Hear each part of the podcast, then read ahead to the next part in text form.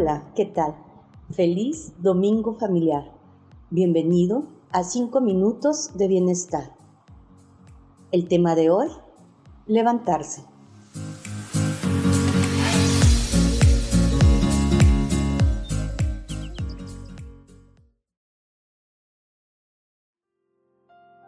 En un diccionario puedes buscar el verbo levantar.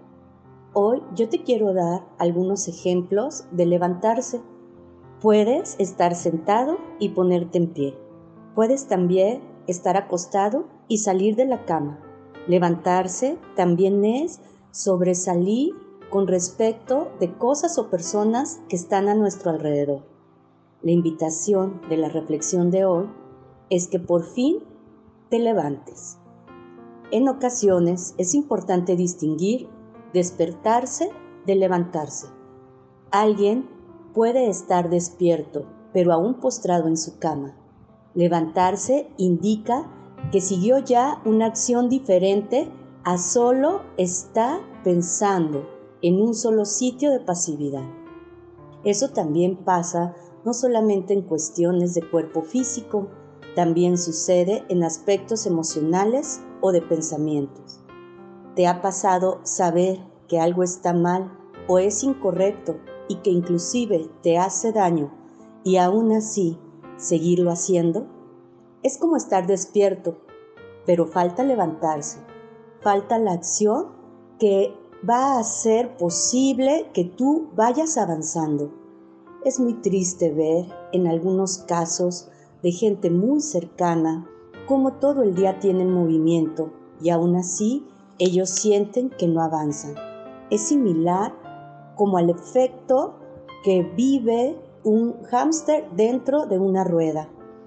Avanza y avanza, corre y corre, pero en verdad eso no está sucediendo. Se encuentra en el mismo lugar. Hoy te invito a que dejes esa postura de estar o postrado o moviéndote en un solo sitio Levantarse va a representar que no solamente te pongas en pie, que no solamente en tus fuerzas te sostengas parado, también quiere decir que vas a empezar a tener la frente en alto, tu mirada al frente y vas a empezar a avanzar. Uno de mis personajes favoritos en la Biblia es José, el padre putativo de Jesús. En el Evangelio de Mateo capítulo 2, de los versículos 13 al 23, el verbo levantar aparece conjugado cuatro diferentes veces. José está dormido y un ángel en sueños le da la indicación, levántate. Si continúas con el relato, la Biblia comenta, José se levantó y sigue una cantidad importante de indicaciones. Te invito a que puedas ir a leer este Evangelio. Lo importante de hoy es resaltar que precisamente José, aunque es una figura callada, toma varias acciones que marcan la historia de la vida de Jesús y por consiguiente de todo un personaje histórico. En el momento que él se levanta y hace, en el momento que él sueña, pero se despierta y sigue las indicaciones que en sueño se le ha dado, otras cosas empiezan a suceder. Muchas veces me ha tocado escuchar personas frustradas porque vienen de escuchar un consejo, otro y otro y su vida sigue igual. La pregunta aquí obligada siempre es, ¿estás siguiendo las indicaciones? Cuando tú sigues indicaciones, otras situaciones empiezan a pasar. Muchas veces la gente ya no nos comenta ninguna situación más. Se han rendido con nosotros porque nos comenta algo que seguramente nos hace mal, una compañía que no es de bienestar. Y si nosotros continuamos haciendo nuestra voluntad, la gente empieza a guardar silencio.